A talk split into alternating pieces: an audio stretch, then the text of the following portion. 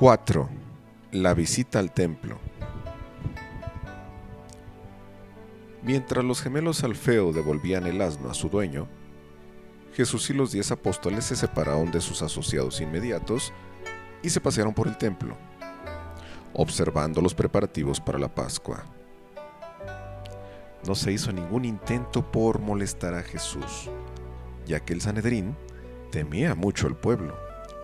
Y después de todo, esa era una de las razones por las que Jesús había permitido que la multitud lo aclamara de aquella manera.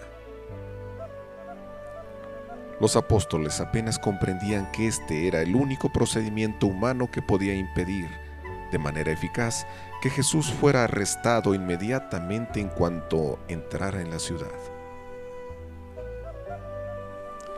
El maestro deseaba dar a los habitantes de Jerusalén, destacados y humildes, así como a las decenas de miles de visitantes para la Pascua, esta última oportunidad adicional de escuchar el Evangelio y de recibir, si querían, al Hijo de la Paz. Ahora, mientras avanzaba la tarde y las multitudes iban en busca de alimento, Jesús y sus seguidores inmediatos se quedaron solos.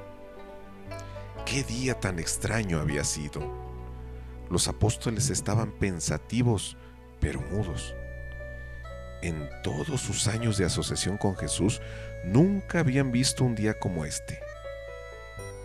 Se sentaron un rato cerca del tesoro del templo, observando cómo la gente dejaba caer sus contribuciones. Los ricos ponían mayores cantidades en la caja de las ofrendas, y todos daban algo según sus posibilidades. Al final, llegó una pobre viuda, vestida miserablemente, y observaron que echaba dos ébolos. Los ébolos son unas pequeñas monedas de cobre. Y los echaba en el embudo. Entonces Jesús llamó la atención de los apóstoles sobre la viuda, diciendo, Retened bien lo que acabáis de ver. Esa pobre viuda ha echado más que todos los demás.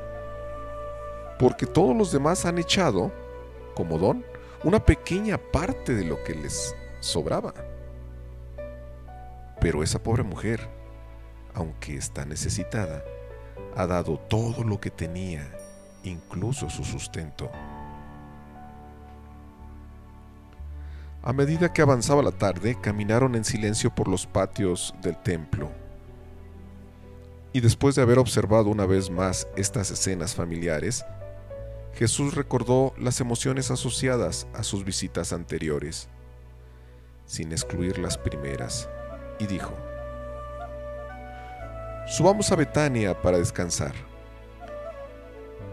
Jesús, con Pedro y Juan, fueron a la casa de Simón, mientras que los demás se alojaron con sus amigos de Betania y Betfagé.